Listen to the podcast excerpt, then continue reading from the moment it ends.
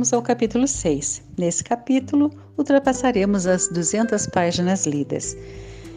E ele trata a procura da nossa turma, a sensação da integração como uma bênção, o patinho feio, a descoberta daquilo a que pertencemos, a rejeição à criança diferente, os tipos de mães, a mãe ambivalente, a mãe prostrada, a mãe criança e a mãe sem mãe, a mãe forte, a prole forte, as más companhias, aparência indevida, sentimentos congelados, criatividade congela, o estranho que passava, o isolamento como dádiva, os gatos desgrenhados e as galinhas vesgas do mundo, a lembrança e a persistência não importa o que aconteça, o amor pela alma e o zigoto errado.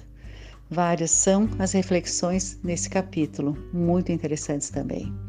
Recordando que Clarissa Pinkola Estés trouxe muitas informações importantes nesse livro e é importante que esse livro seja adquirido também, que você vai encontrar nas maiores e melhores livrarias e que possa, além desse áudio e desse contato com essa bibliografia, possa ir aos poucos pesquisando, olhando, abrindo aleatoriamente e reforçando seus conceitos sobre a mulher.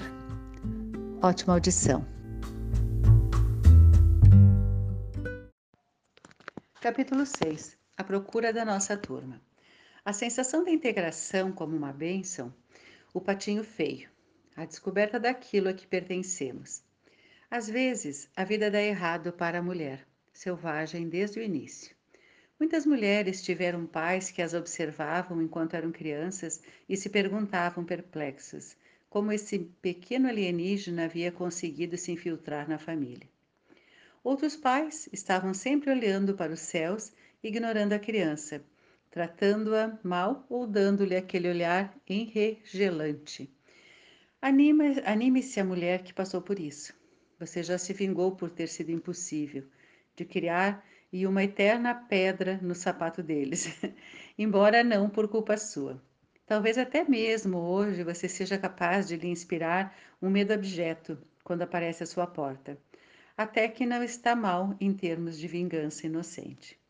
Certifique-se agora de perder menos tempo com aquilo que eles não lhe deram e de dedicar mais tempo à procura das pessoas com quem você se sinta bem.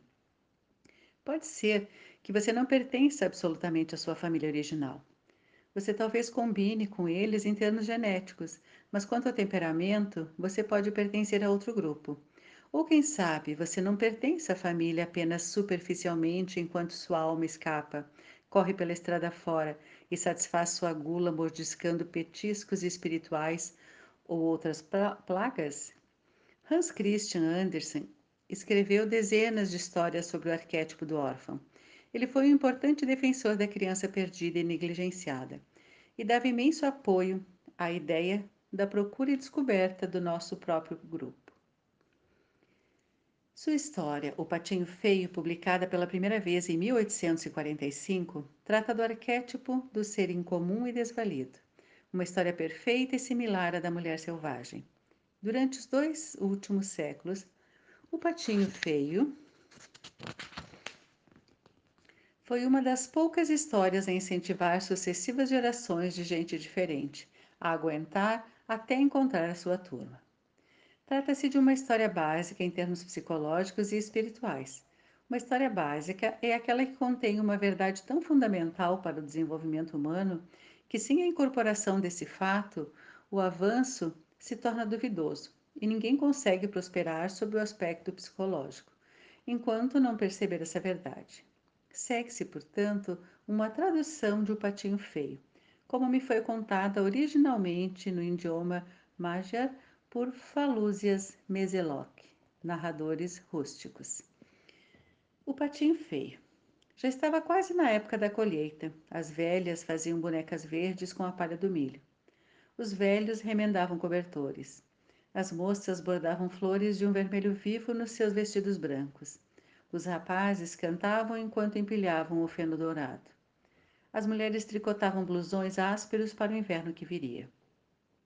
Os homens ajudavam a colher, arrancar, cortar e ceifar os frutos que os campos haviam produzido. O vento apenas começava a soltar as folhas, um pouco mais, e mais um pouco a cada dia que passava. E lá, para os lados do rio, uma pata chocava uma ninhada de ovos. Tudo estava indo como deveria para essa mãe pata, e, afinal, um a um, os ovos começaram a tremer e sacudir, até que as cascas racharam e deles saíram cambalhantes seus novos filhotes. Restava, porém, um ovo, um ovo muito grande. Ele estava ali parado como uma pedra. Uma velha pata veio visitar a mãe para veio visitar a mãe pata e exibiu seus filhotes. Eles não são lindos? gabou-se ela. Mas o ovo, ainda sem rachar, chamou a atenção da velha pata. E esta tentou dissuadir a mãe de continuar a chocar aquele ovo. É um ovo de peru, exclamou a velha pata. Absolutamente não serve como ovo. Não se pode levar um peru para dentro d'água, você sabia? Ela sabia porque já havia tentado. A mãe pata, no entanto, achou que estava chocando há tanto tempo que mais um pouquinho não ia fazer mal. Não estou preocupada com isso, disse ela. Mas você sabia que o safado do pai desses patinhos ainda não veio me visitar uma vez sequer? Afinal, o ovo, quando grande começou a estremecer e a rolar. Acabou quebrando, e dele saiu uma criatura grande e desajeitada. Sua pele era marcada por veias sinuosas azuis e vermelhas. Seus pés eram de um roxo claro, seus olhos de um rosa transparente. A mãe pata inclinou a cabeça, esticou, esticou o pescoço e o contemplou. Não pôde se conter. Ele era feio mesmo. Talvez seja mesmo um peru, preocupou-se ela. Contudo, quando o patinho feio entrou na água acompanhando os outros filhotes, a mãe pata viu que ele nadava muito bem. É, ele é dos meus, apesar de ter essa aparência tão estranha. No fundo, porém, do ângulo certo, ele é quase bonito. E assim ela o apresentou às outras criaturas do quintal da fazenda. Mas antes que percebesse, outro pato atravessou o quintal a toda e bicou o patinho feio bem no pescoço. Pare com isso, gritou a mãe pata. Ora, ele é tão feio e esquisito, ele precisa que o maltratem, retrucou o valentão. Ó, oh, mais uma ninhada, como se já não tivéssemos bocas demais a alimentar, exclamou a pata rainha com o trapo vermelho na perna. E aquele lá, aquele grandame feio? Bem, aquilo sem dúvida é um engano. Ele não é um engano, disse a mãe pata. Ele vai ser muito forte. Foi só que ele ficou o tempo demais dentro do ovo e ainda está meio deformado. Mas ele vai se recuperar, vocês vão ver. Ela limpou com o bico as penas do patinho feio e lambeu seu topete. Os outros, no entanto, faziam tudo o que podiam para importunar o patinho feio. Voavam para atacá-lo, bicavam-no e gritavam com ele. E à medida que o tempo passava, eles o atormentavam cada vez mais. Ele se escondia, se desviava, saía em zigue-zague, mas não conseguia escapar. O patinho feio, feio era a mais infeliz das criaturas. A princípio, sua mãe o defendia, mas com o tempo, até ela se cansou daquilo tudo. Como eu queria que você fosse embora, exclamou exasperada. E foi assim que o patinho feio fugiu, com a maior parte das suas penas arrancadas e todo enlameado. Ele correu e correu até chegar a um pântano. Ali ele se deitou à beira d'água com o pescoço esticado e sorvia um pouco d'água de vez em quando. Dos juncos, dois gansos o observavam. Eram jovens e cheios de si. Ei, você aí, criatura horrorosa, disseram rindo a socapa. Quer vir conosco até o próximo condado? Há um bando de gansas solteiras por lá, prontas para serem escolhidas. De repente ecoaram tiros, os gansos caíram com um baque e a água do pântano, ficou vermelha com seu sangue. O patinho feio mergulhou para se abrigar e por toda parte só havia tiros, fumaça e cães latindo. Afinal, o pântano ficou tranquilo e o patinho feio saiu correndo e voando a maior distância possível. Perto do anoitecer, ele chegou a um pobre casebre. A porta estava pendurada por um barbante e havia mais fendas do que paredes. Ali vivia uma velha esfarrapada, com seu gato desgrenhado e sua galinha vesga. O gato fazia jus a morar com a velha por apanhar camundongos, a galinha por botar ovos. A velha achou que estava com sorte por ter encontrado um pato. Talvez fosse uma pata e também botasse ovos, e se não fosse, podemos matá-lo para comer. E assim o pato ficou, mas ele era perseguido pelo gato e pela galinha. Para que serve se não bota ovos e não sabe apanhar camundongo? perguntavam-lhe os dois. O que mais posso, gosto de fazer, disse o patinho com um suspiro, é ficar debaixo, quer seja debaixo da amplidão azul do céu, quer debaixo do frescor azul da água. O gato não via nenhum sentido em querer ficar debaixo d'água e criticou o patinho pelos seus sonhos idiotas. A galinha não conseguia ver a graça de ficar com as pernas molhadas e também debochou do patinho. No final das contas, ficou claro que aqui também não haveria paz para o patinho e por isso ele partiu para ver se as coisas podiam ser melhores mais adiante. Ele encontrou por acaso um laguinho e, enquanto estava nadando, foi ficando cada vez mais frio. Um bando de aves voou, passou voando lá em cima, as mais lindas que ele já havia visto. Elas gritaram cumpriment... para cumprimentá-lo, e ouvir suas vozes fez com que o coração do patinho saltasse e se apertasse ao mesmo tempo. Ele gritou de volta com uma voz, uma voz que nunca havia emitido antes. Ele nunca havia visto criaturas mais lindas e nunca havia se sentido mais desolado. Ele girou e girou na água para observá-las enquanto desapareciam nos céus, e depois mergulhou até o fundo do lago e ali se aninhou trêmulo. Estava fora de si por sentir um amor desesperançado por aqueles enormes pássaros brancos, um amor que ele não conseguia entender. Um vento mais frio começou a soprar e foi ficando cada vez mais forte com o passar dos dias, e a neve caiu sobre o gelo. Os velhos quebravam o gelo nos baldes de leite e as velhas fiavam até tarde da noite. As mães alimentavam três bocas de cada vez à luz de velas, e os homens saíam à procura de ovelhas sob o céu branco da meia-noite. Os jovens entravam na neve até a cintura para ir ordenhar, e as moças imaginavam ver o rosto de rapazes bonitos nas chamas do fogo enquanto cozinhavam. E no lago, ali por perto, o patinho precisava nadar cada vez mais rápido em círculos para manter um lugar aberto no gelo. Um dia de manhã, o patinho se descobriu preso no gelo e foi aí que ele sentiu que ia morrer. Dois patos selvagens vieram voando e chegaram escorregando no gelo. Eles observaram o patinho. Como você é feio, grasnaram. Que pena, é uma tristeza. Não se pode fazer nada por alguém como você. E saíram voando. Felizmente, um lavrador passou por ali e libertou o patinho, quebrado, quebrando o gelo com seu cajado. Ele levantou o patinho, abrigou-o no casaco e voltou para casa. Na casa do lavrador, as crianças quiseram pegar o patinho, mas ele teve medo. Voou até os caibros do telhado, fazendo, fazendo com que toda a poeira caísse na manteiga. De lá de cima, ele mergulhou direto para dentro do balde de leite. E quando ia saindo todo molhado e grudento, caiu no barril de farinha de trigo. A mulher do lavrador saiu atrás dele com uma vassoura, enquanto as crianças riam a mais não poder. O patinho saiu agitado pela porta do gato, e lá fora, afinal, caiu quase morto na neve. Dali, ele se forçou a prosseguir até chegar a mais um lago a mais uma casa, a outro lago, a outra casa, e o inverno inteiro transcorreu dessa forma, alternando entre a vida e a morte. Mesmo assim, a brisa suave da primavera voltou. As velhas vieram arejar os acolchoados e os ventos guardaram suas ceroulas compridas. Novos bebês chegavam no meio da noite, enquanto seus pais andavam de um lado para o outro no quintal, debaixo do céu estrelado. Durante o dia, as moças enfiavam narcisos nos cabelos e os rapazes examinavam os tornozelos femininos. E num lago por ali, a água ficou mais agradável e o patinho feio que nela boiava abriu as asas. Como eram grandes e fortes as suas asas, elas o levaram bem para o alto, acima da terra. Dos céus ele viu os pomares com seus mantos brancos, os lavradores arando, os jovens de toda a natureza saindo da casca tropeçando, zumbindo e nadando. Também brincando na água do lago havia três cisnes, as mesmas criaturas maravilhosas que ele havia visto no outono, aquelas que lhe haviam causado um aperto tão forte no coração.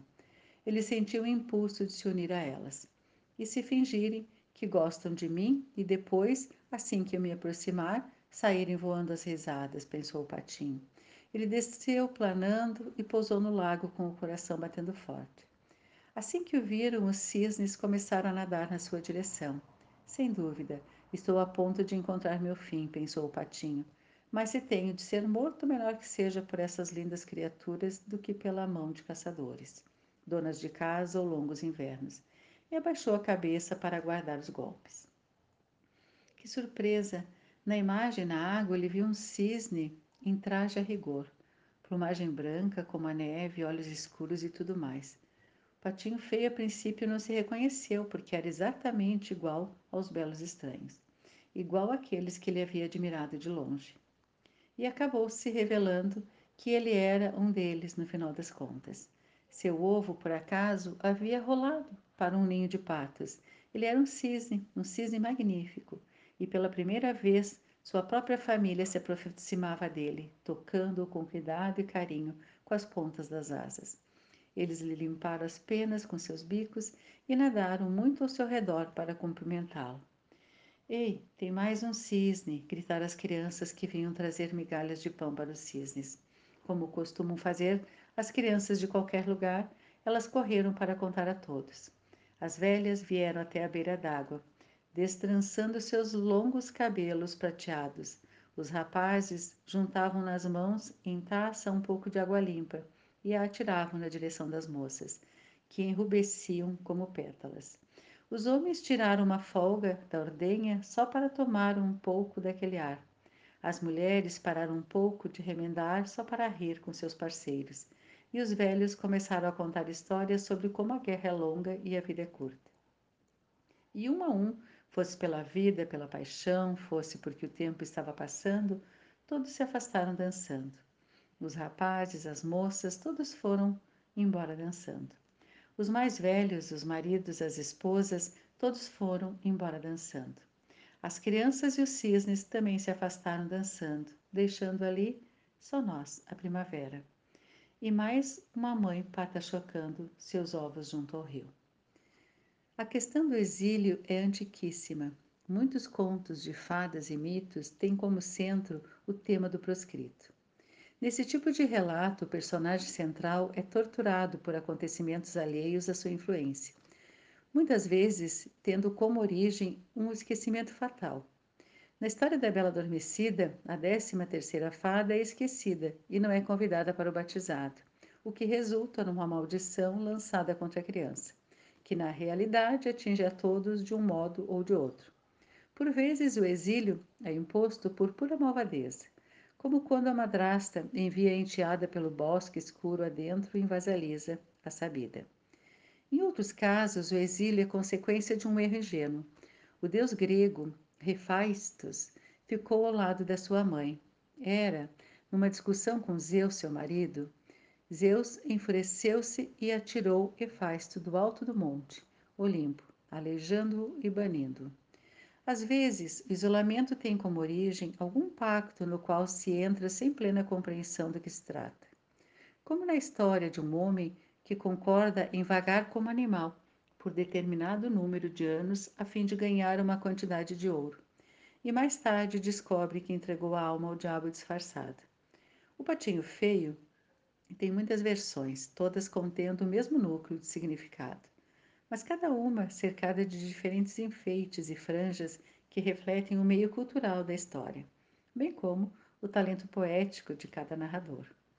Os significados básicos que nos interessam são os seguintes.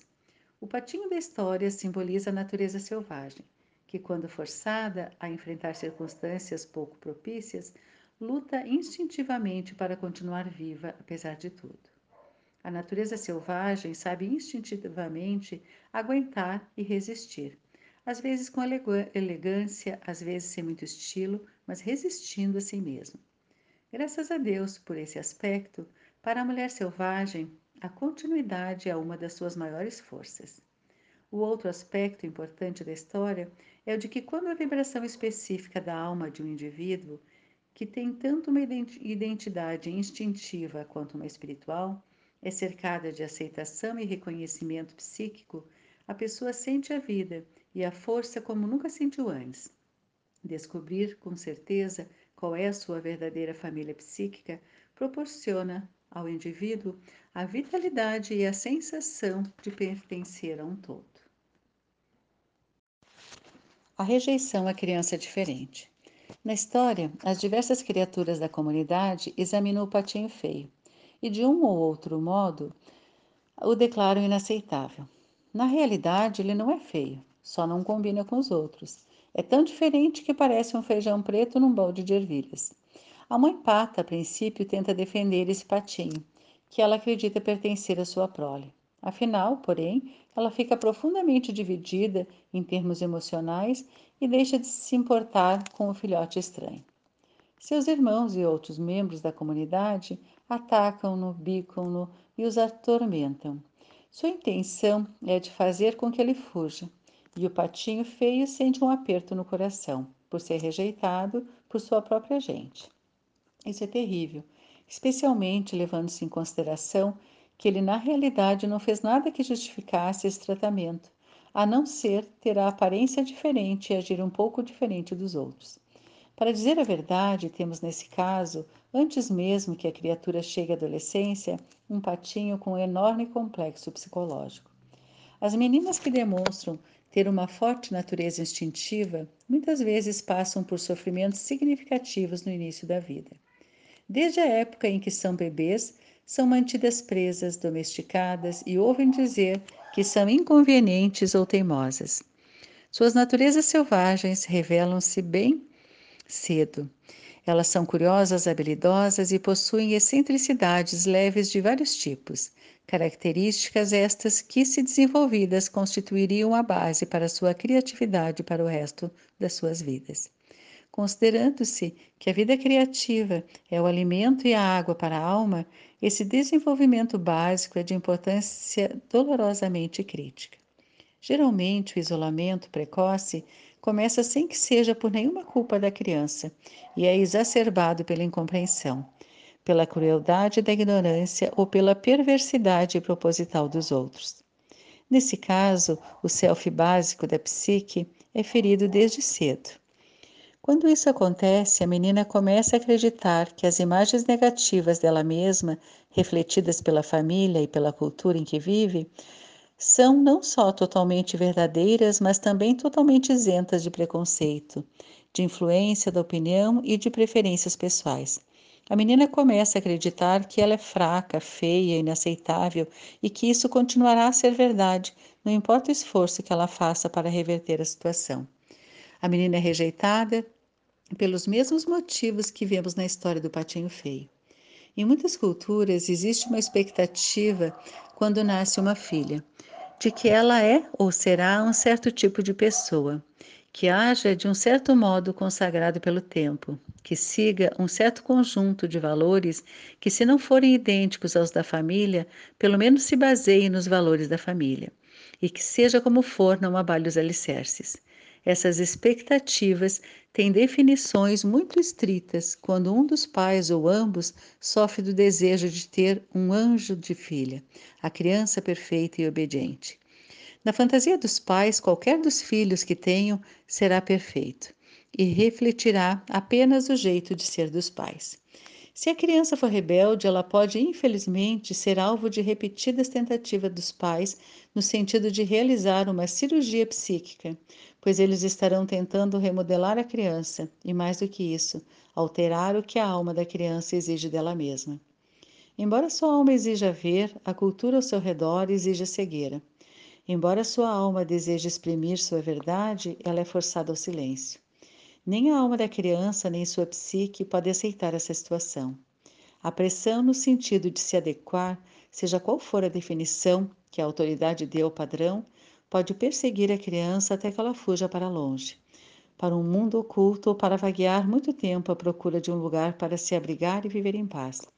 Quando a cultura define detalhadamente no que consiste o sucesso ou a perfeição desejável sob qualquer aspecto, na aparência, na altura, na força, na forma física, no poder aquisitivo, na economia, na masculinidade, na feminilidade, na atitude de bom filho, no comportamento, na crença religiosa, existem ditames correspondentes e tendência à avaliação na psique de todos os seus membros.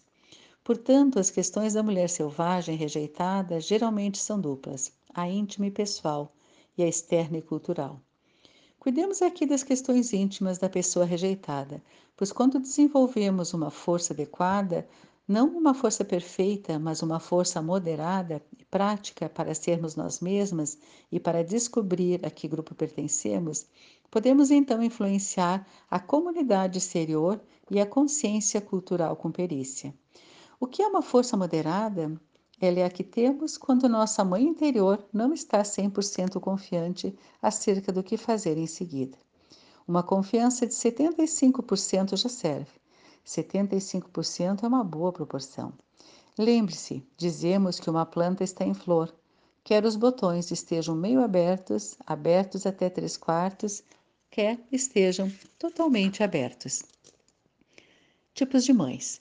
Embora possamos interpretar a mãe na história como um símbolo da nossa própria mãe exterior, a maioria dos adultos tem agora uma mãe interior, como legado da sua mãe verdadeira. Trata-se de um aspecto da psique que atua e reage de um modo idêntico ao da experiência da infância de uma mulher com sua própria mãe. Além do mais, essa mãe interior compõe-se não só da experiência da mãe pessoal, mas também de outras figuras maternas, das nossas vidas, bem como das imagens da mãe boa e da mãe perversa exibidas pela nossa cultura na época da nossa infância. Para a maioria dos adultos, se houve problemas com a mãe concreta no passado e eles não existem mais, ainda há uma cópia da mãe na psique, que age, reage e fala igual à da terra infância. Muito embora a cultura de uma mulher possa ter desenvolvido um raciocínio mais consciente acerca do papel das mães, a mãe interior terá os mesmos valores e ideias a respeito de como uma mãe deve ser e agir que vigoravam na cultura na nossa infância. Na psicologia junguiana, esse emaranhado todo é chamado de complexo materno.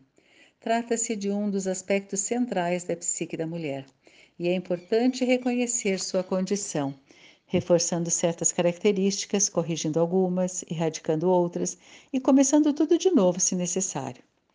A mãe pata na história tem alguns atributos que analisaremos individualmente. Ela é ao mesmo tempo uma mãe ambivalente, uma mãe prostrada e uma mãe sem mãe. Com o exame dessas estruturas maternas, podemos começar a avaliar se nosso complexo materno interior sustenta com firmeza nossas qualidades exclusivas, ou se ele está precisando de um ajuste, já há muito atrasado. A mãe ambivalente. Na nossa história, a mãe pata é isolada à força dos seus instintos. É tratada com escárnio por ter um filhote diferente. Sente-se dividida emocionalmente e acaba prostrada, desistindo de cuidar do filhote estranho. Embora a princípio ela tente se manter firme, a diferença do patinho começa a prejudicar a segurança da mãe na própria comunidade e ela baixa a cabeça e mergulha. Vocês já presenciaram alguma vez uma mãe forçada a tomar uma decisão dessas? Se não por inteiro, pelo menos em parte? A mãe curva-se aos desejos da comunidade em vez de se alinhar a favor do filho. Até mesmo nos nossos dias, as mães ainda encenam os medos bem fundados de séculos de antepassadas. Ser isolada da comunidade significa, no mínimo, ser ignorada e encarada com suspeita, e, na pior das hipóteses, ser acossada e destruída. A mulher que viva num ambiente semelhante irá tentar moldar a filha para que esta haja do modo conveniente no mundo objetivo. Nesse caso, tanto a mãe quanto a filha estão divididas. Na história do patinho feio, a mãe pata está dividida em termos psíquicos, e isso faz com que seja puxada em diversas direções diferentes, o que é a própria definição da ambivalência. Qualquer mãe que tenha estado sob fogo cruzado a reconhecerá. Uma direção é o seu próprio desejo para ser aceita pela comunidade. Outra é o instinto de autopreservação. Uma terceira é o medo de que ela e o filhote venham a ser castigados, perseguidos ou mortos pela comunidade. Esse medo é uma reação normal e uma ameaça anormal de violência física ou psíquica. A quarta força é o amor instintivo da mãe pelo filho e a preservação desse filho. Não é raro em culturas punitivas que a mulher se sinta dilacerada entre a opção de ser aceita pela classe dominante, que é a comunidade, e a de amar seu filho, seja ele um filho simbólico, fruto da sua criatividade, seja ele um filho biológico. Essa é uma história muito antiga. As mulheres sempre morreram em termos psíquicos e espirituais para, por tentar proteger o filho, não aprovado. Seja ele sua arte, seu amor, sua política, sua prole ou a vida da sua alma. Nos casos extremos, as mulheres foram enforcadas, queimadas e assassinadas por desafiarem as proibições da comunidade e dar abrigo ao filho não aprovado.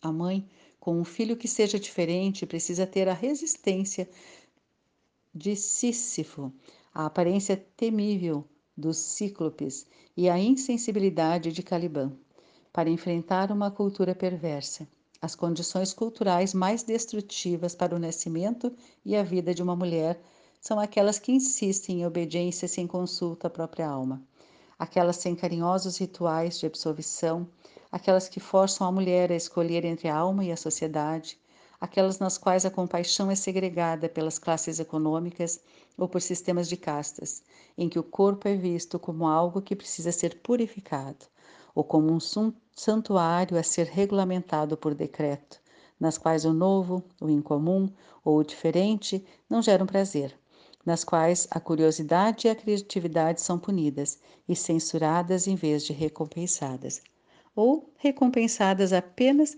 quando não se é mulher, nas quais são perpetradas contra o corpo atos dolorosos que são chamados de sagrados, ou nas quais a mulher é castigada injustamente, como diz Alice Miller, sucintamente para seu próprio bem, nas quais a alma não é reconhecida como um ser por seus próprios méritos. Quando a mulher tem essa imagem da mãe ambivalente na sua própria psique, ela pode se descobrir cedendo com muita facilidade. Ela pode se descobrir com medo de firmar uma posição, de exigir respeito, de afirmar seu direito a fazê-lo de aprender, de viver do seu próprio modo. Quer essas questões tenham origem numa imagem interna, quer numa cultura externa, para que a função da maternidade supere restrições desse tipo. Ela deveria ter algumas qualidades ferozes, qualidades que em muitas culturas são consideradas masculinas. Há gerações, infelizmente, a mãe que quisesse gerar estima a si mesma, na sua prole, precisava ter as qualidades exatas que lhe eram expressamente proibidas: a veemência, o destemor e a aparência temorizante.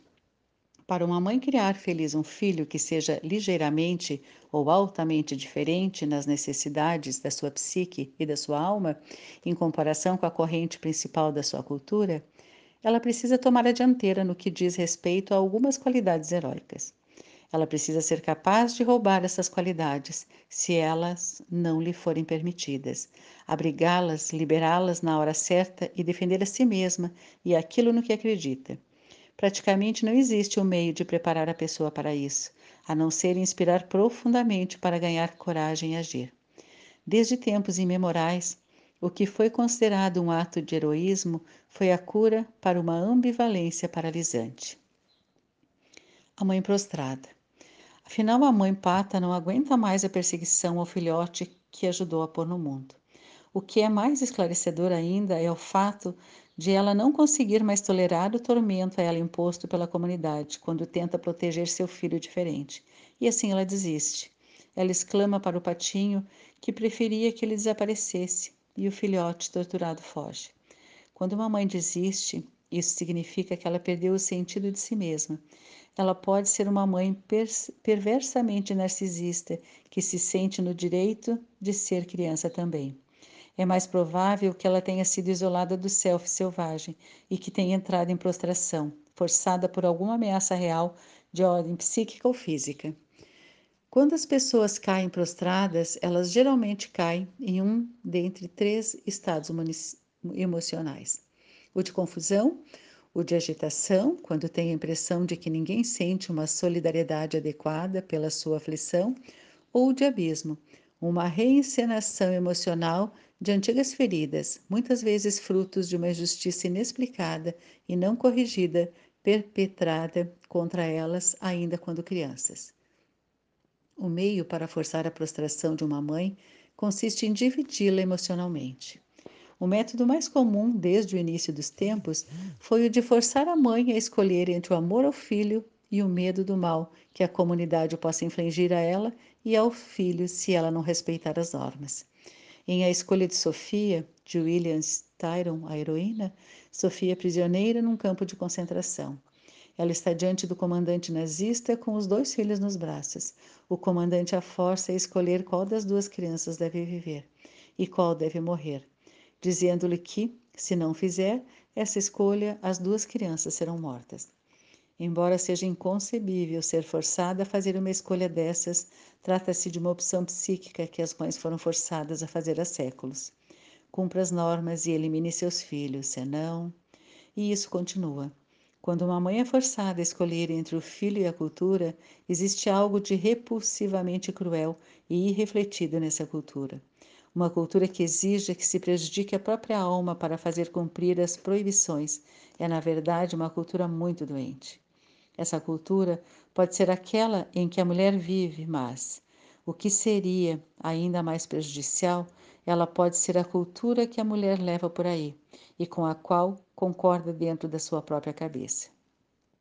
Existem inúmeros exemplos literais de situações desse tipo em todo o mundo, sendo os exemplos mais hediondos encontrados na América, onde sempre foi tradição separar à força as mulheres dos seus seres amados e das coisas que amam houve a longa e deplorável história da divisão forçada de famílias pela escravidão, nos séculos XVIII, XIX e XX.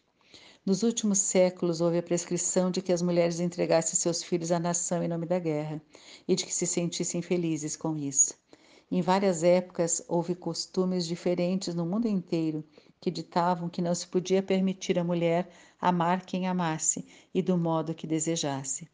Uma das repressões menos comentadas na vida da alma das mulheres está relacionada a milhões de mães solteiras ou de mães que nunca se casaram em todo o mundo e mesmo nos Estados Unidos, que apenas nesse século foram pressionadas pelos costumes culturais a esconder sua condição ou seus filhos, a matar ou entregar seus rebentos ou ainda viver uma semivida com identidade falsa e como cidadãs desprezadas e indefesas.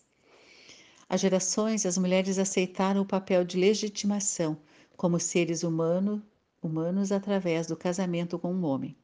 Elas estiveram de acordo com a ideia de que um ser humano pudesse não ser aceitável, a menos que um homem dissesse o contrário. Sem essa proteção masculina, a mãe é vulnerável. É irônico, portanto, que na história do patinho feio o pai seja mencionado apenas uma vez. Isso ocorre quando a mãe pata está chocando o ovo daquele patinho. Ela se queixa do pai da sua prole. Aquele safado não veio me visitar uma vez sequer. Há muito tempo na nossa cultura, o pai, por infelicidade, pelo motivo que seja, foi incapaz de ser de ajuda a quem quer que fosse. E o que é mais terrível a si mesmo, ou não se dispôs a isso. Seria fácil afirmar que, para inúmeras meninas selvagens, o pai foi um homem prostrado, apenas uma sombra que pendurava a si mesmo ou ao seu casaco no armário todas as noites. Quando a mulher tem um construto de mãe prostrada dentro da sua psique e ou da sua cultura, ela é indecisa quanto ao seu valor ela pode considerar que as escolhas entre cumprir exigências exteriores e as exigências da alma são questões de vida ou morte. Ela pode se sentir como um pária atormentado que não se encaixa em nenhum lugar, o que é uma sensação relativamente normal para a pessoa diferente. Mas o que não é normal é ficar sentada, chorando, sem fazer nada. Devemos nos levantar e sair à procura do lugar a que pertençamos. Para quem é diferente, é sempre esse o próximo passo. E para uma mulher com uma internalização da mãe prostrada, esse passo é vital. Se a mulher tiver uma mãe prostrada, ela deve se recusar a se tornar outra mãe prostrada para si mesma. A mãe criança e a mãe sem mãe. A mãe pata, como podemos ver, é muito simplória e ingênua. O tipo mais comum da mãe frágil é de longe o da mãe sem mãe. Na história, aquela que insiste tanto em ter filhotes acaba rejeitando seu filho. Existem muitos motivos para que uma mãe psíquica e ou concreta haja dessa forma. Pode ser que ela própria seja uma mulher sem mãe. Ela pode ser uma dessas mães frágeis psiquicamente, muito jovens ou muito ingênuas. Ela pode se sentir tão deslocada sob o aspecto psíquico que se considere não merecedora até do amor do seu bebê. Ela pode ter sido tão torturada pela família e pela cultura que não se consiga imaginar digna de chegar aos pés do arquétipo da mãe radiante, que acompanha cada nova gestação. Não há como escapar, a mãe precisa receber atenção materna para dar atenção à sua própria prole. Embora a mulher tenha um vínculo físico e espiritual inalienável com seus rebentos, no mundo instintivo da mulher selvagem, ela simplesmente não se transforma de repente numa mãe temporal completa por si mesma. Nos velhos tempos, as bênçãos do arquétipo da mulher selvagem eram normalmente transmitidas pelas mãos e palavras da mulher que auxiliava as mães mais jovens. Especialmente as mulheres que estão sendo mães pela primeira vez têm dentro de si não uma velha experiente, mas uma mãe criança. A mãe criança pode ter qualquer idade, seja 18, seja 40, não importa. Toda nova mãe começa como mãe criança. Ela tem a idade suficiente para procriar e tem bons instintos que a orientam corretamente mas ela precisa de atenção de uma mulher mais velha, ou de várias mulheres, que basicamente lhe dê sugestões, estímulo e apoio no cuidado com os filhos. Durante muitos séculos, esse papel coube às mulheres mais velhas da tribo ou da aldeia.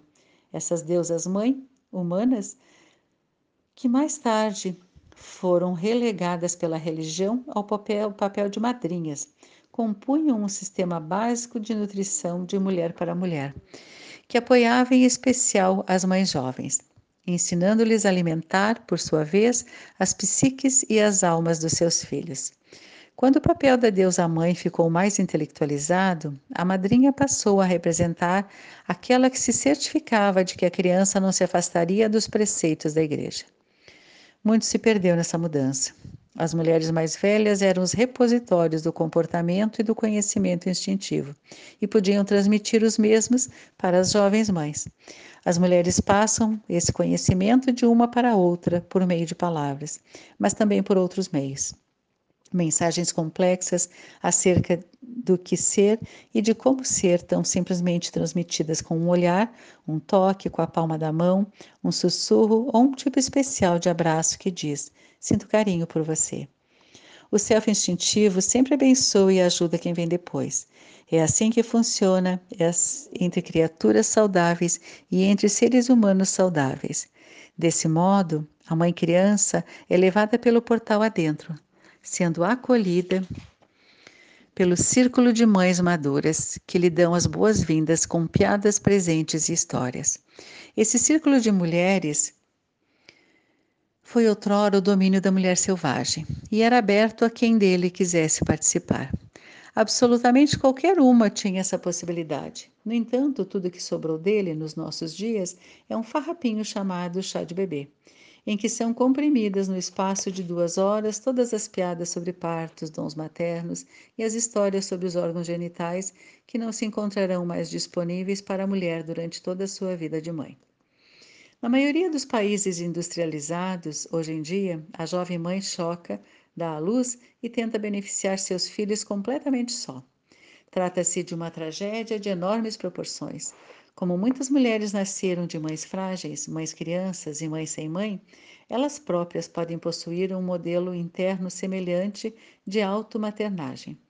É provável que a mulher que tenha um construto de mãe criança ou de mãe sem mãe na sua psique ou que veja essa imagem ser glorificada na sua cultura e mantida no trabalho e na família, sofra de pressentimentos ingênuos, de uma falta de experiência e, em especial, de uma redução da sua capacidade instintiva para imaginar o que irá acontecer daqui a uma hora, uma semana, um mês, um ano, cinco ou dez anos.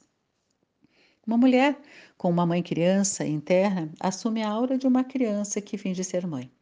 A mulher nesse estado muitas vezes tem uma atitude indiscriminada de vivas a qualquer coisa, uma espécie de atenção maternal exagerada que a leva a querer fazer e ser tudo para todos. Ela não é capaz de orientar e apoiar seus filhos, mas, como as crianças da fazenda na história do patinho feio, que sentem uma alegria intensa por ter um animalzinho em casa, mas não sabem cuidar direito dele. A mãe criança acaba deixando o filho maltratado e em péssimas condições. Sem que o perceba, a mãe criança tortura seu filho, com diversas formas de atenção destrutiva e, em alguns casos, de falta de atenção. Às vezes, a mãe frágil é ela mesma, um cisne criado no meio dos patos. Ela não conseguiu descobrir sua identidade verdadeira cedo o suficiente para ajudar sua prole. Mais tarde, quando sua filha se depara com o enorme mistério da natureza selvagem do feminino na adolescência, a mãe também se descobre em meio a crises de solidariedade e a impulsos típicos de cisne. A procura da filha por sua própria identidade pode até mesmo finalmente dar início à viagem inaugural da mãe em busca do seu self perdido. Nessa casa, portanto, entre mãe e filha, haverá dois espíritos selvagens escondidos no porão, de mãos dadas esperando que os chamem para cima. São essas as coisas que podem dar errado quando a mãe é isolada da sua própria natureza instintiva.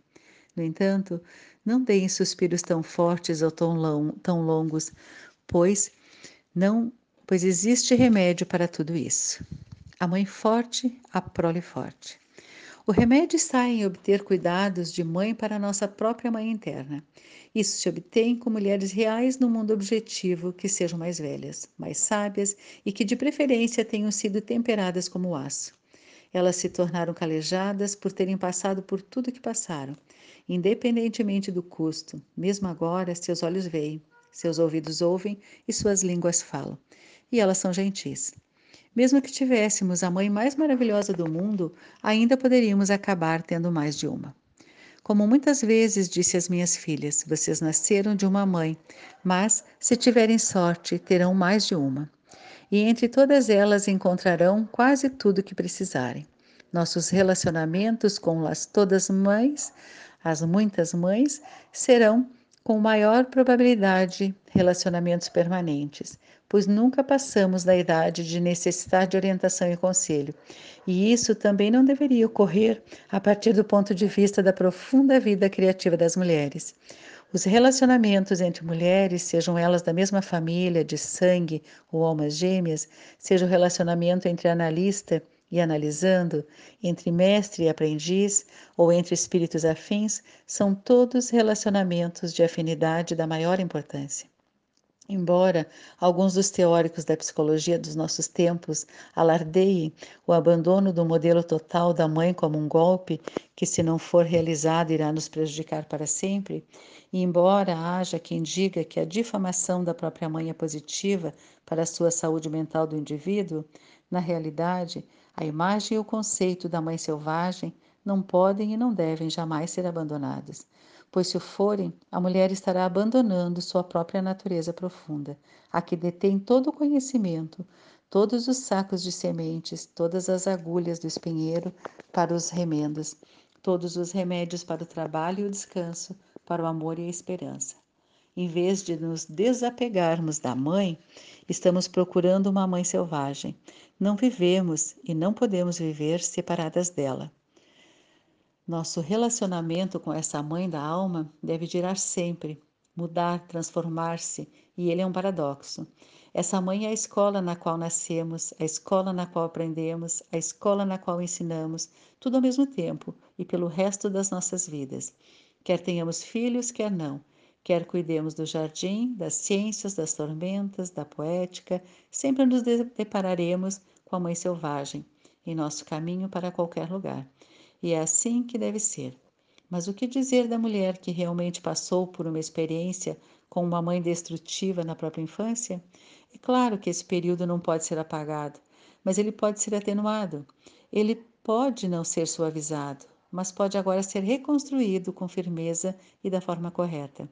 Não é a reconstrução da mãe interna que é tão assustadora para tantas mulheres, mas sim o medo de que algo de essencial tenha morrido naquele período algo que nunca mais possa ser ressuscitado, algo que não recebeu alimento e proteção, pois em termos psíquicos era a nossa própria mãe que morreu. Para vocês eu digo: tranquilizem-se, vocês não estão mortas, vocês não sofreram danos letais. Como na natureza, a alma e o espírito têm recursos espantosos.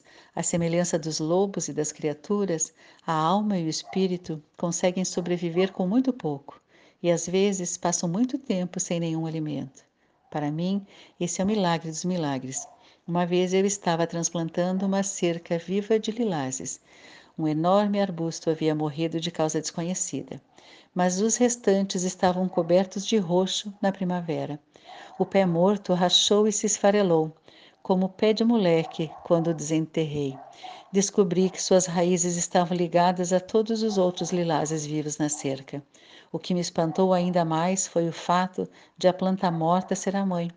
Eram delas raízes mais grossas e mais velhas.